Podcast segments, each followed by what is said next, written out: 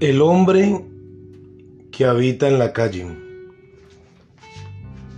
El hombre que arrastra penas habita en la calle. Entre basuras y excremento.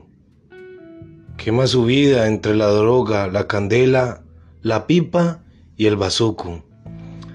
Se arrepiente, pero vuelve a, a consumir. Enfermo en sus depresiones lo ataca la ansiedad de no estar al lado de los suyos. Lo consume día a día la desesperación. Intenta salir, pero la candela y la pipa cada día lo atan más. Se refugia entre lamentos y recuerdos de su Venezuela, que ha dejado atrás entre recuerdos, adiciones y disparos en su cuerpo, la ausencia de papá y mamá, la burla de los niños por los juguetes prestados y el rencor de su corazón que va creciendo entre actos delictivos, hurtos y hasta muertes imaginarias. Sí, Así como lo oyes, este es como el fragmento de, de una pequeña entrevista que, que tuve o unas palabras que pude cruzar con, con un habitante de la calle. Y cómo sus recuerdos lo transportan a su tierra, especialmente Venezuela como que entre alegrías y nostalgias eh, la vida se le va, ¿saben? Y dentro de su corazón, a, pesar de, de estar atrapado en el mundo de la droga, tiene buenos sentimientos cada vez que puede.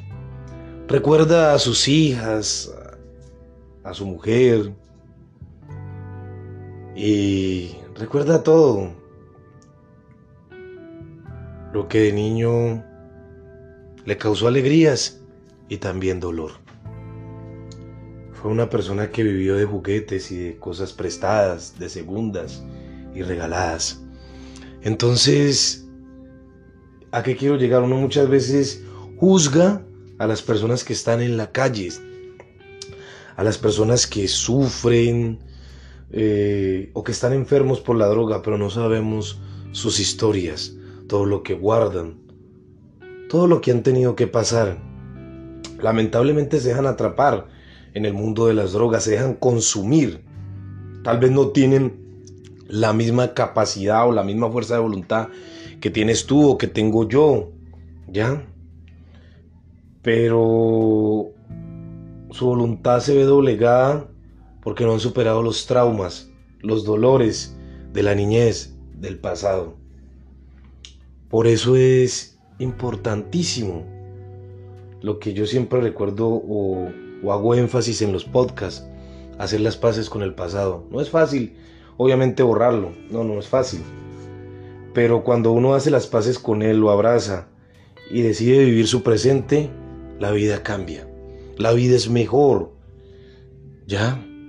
Porque no vas a arruinar a esa persona que llega a tu vida pensando en esas que arruinaron tu vida en el pasado, vas a ser más feliz, vas a ser más consciente.